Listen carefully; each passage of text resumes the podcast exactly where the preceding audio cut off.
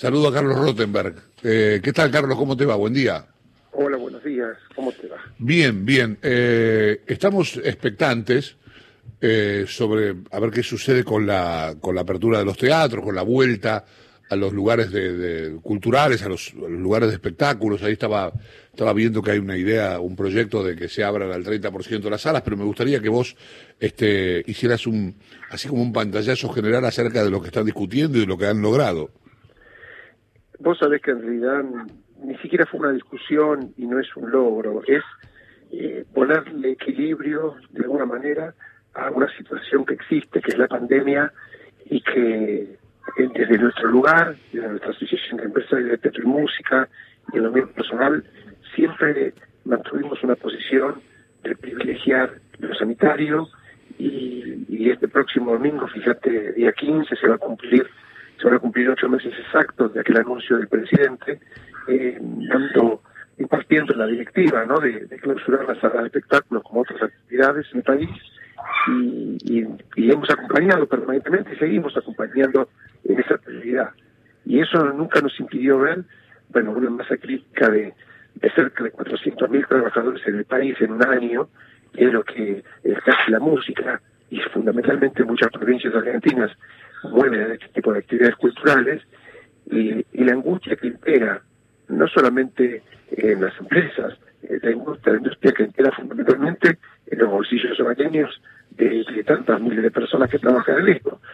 Por lo tanto, resumiendo, lo que se le buscó en los últimos tiempos, una vez que, que pasó el pico de temporada y que hubo más, eh, conocimiento también, que se van transformando a medida que que este virus se mantiene en el mundo es eh, cómo ponerle ingenio a, los protocolos, porque increíblemente los protocolos que se prepararon hace cuatro meses, hoy aparecieron otros detalles importantes de la ciencia que hace que hubo que volver a tocarlos, y, estamos entonces por fin, desde ayer, cuando todas las partes, los gremios, eh, el gobierno nacional, las jurisdicciones sanitarias de cada país, de cada provincia, nos hemos podido juntar, bueno, se le puso, se le puso punto final a cualquier tipo de controversia y directamente ahora sí cada jurisdicción debe hacer, que lo hizo Ciudad de Buenos Aires primero, eh, puede presentar la jefatura de gabinete el pedido de autorización para que con el protocolo,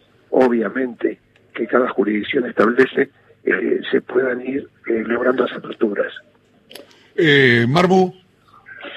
Eh, ¿Cómo estás, Carlos? Eh, sé que fue un debate alrededor de las distintas posibilidades del protocolo que, se busca eh, ser muy solidarios en todo eso, porque también sé que es muy difícil para, para las salas chicas hacer la inversión que requiere estos nuevos protocolos, ¿no?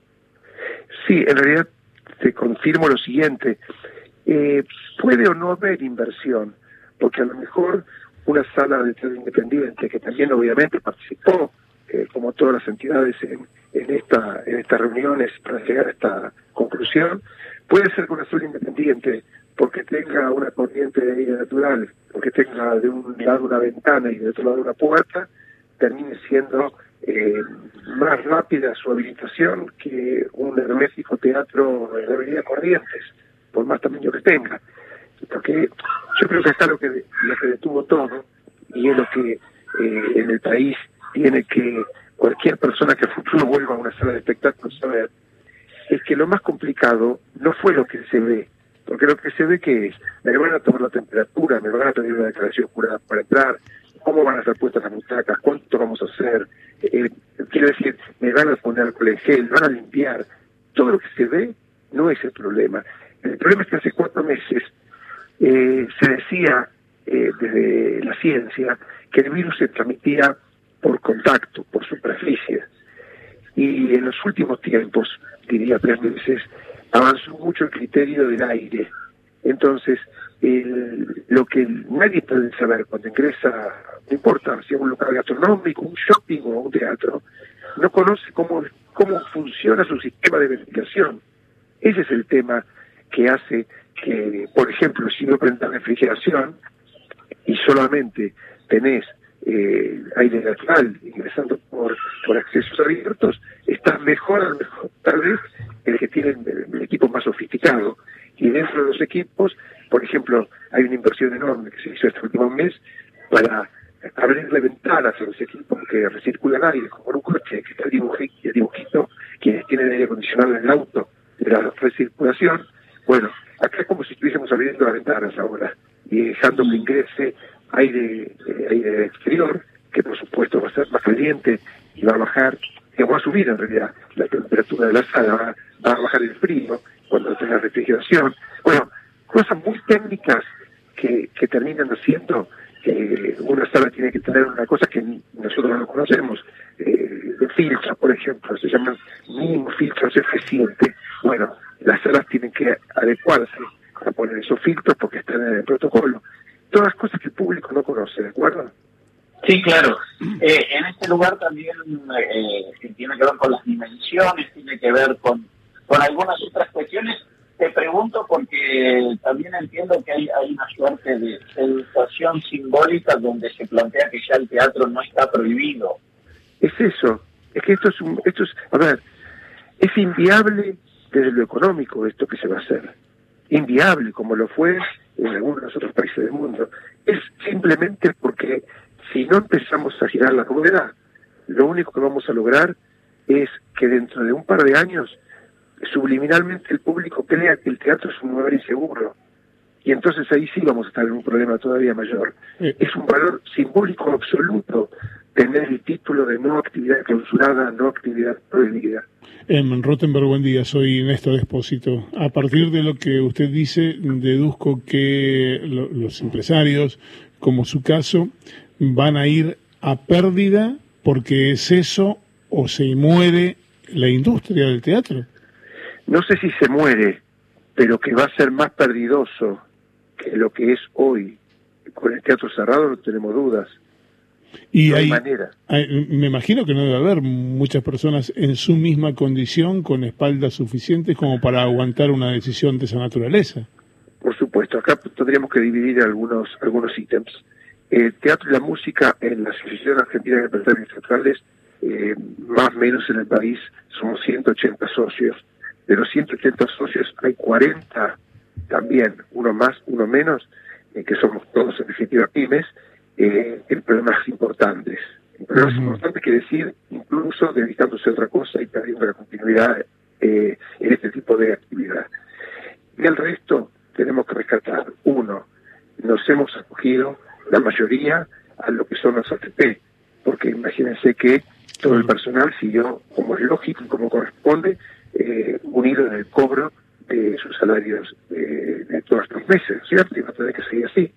Entonces, hasta ahora y la atención para la ayuda estatal que se tomó, eh, que directamente la cuenta sueldos, y en estas horas muchos, muchos estamos gestionando un, crédito que también salió para el sector cultural, que se sigue llenando papeles, pero tenemos confianza porque está específico, específicamente eh, puesto para el sector, como para poder, eh, incluso con un año de gracia, para tener tiempo para poder rearmar la actividad, empezar a, pagar eh, ese crédito entonces que, que le está, ofreciendo.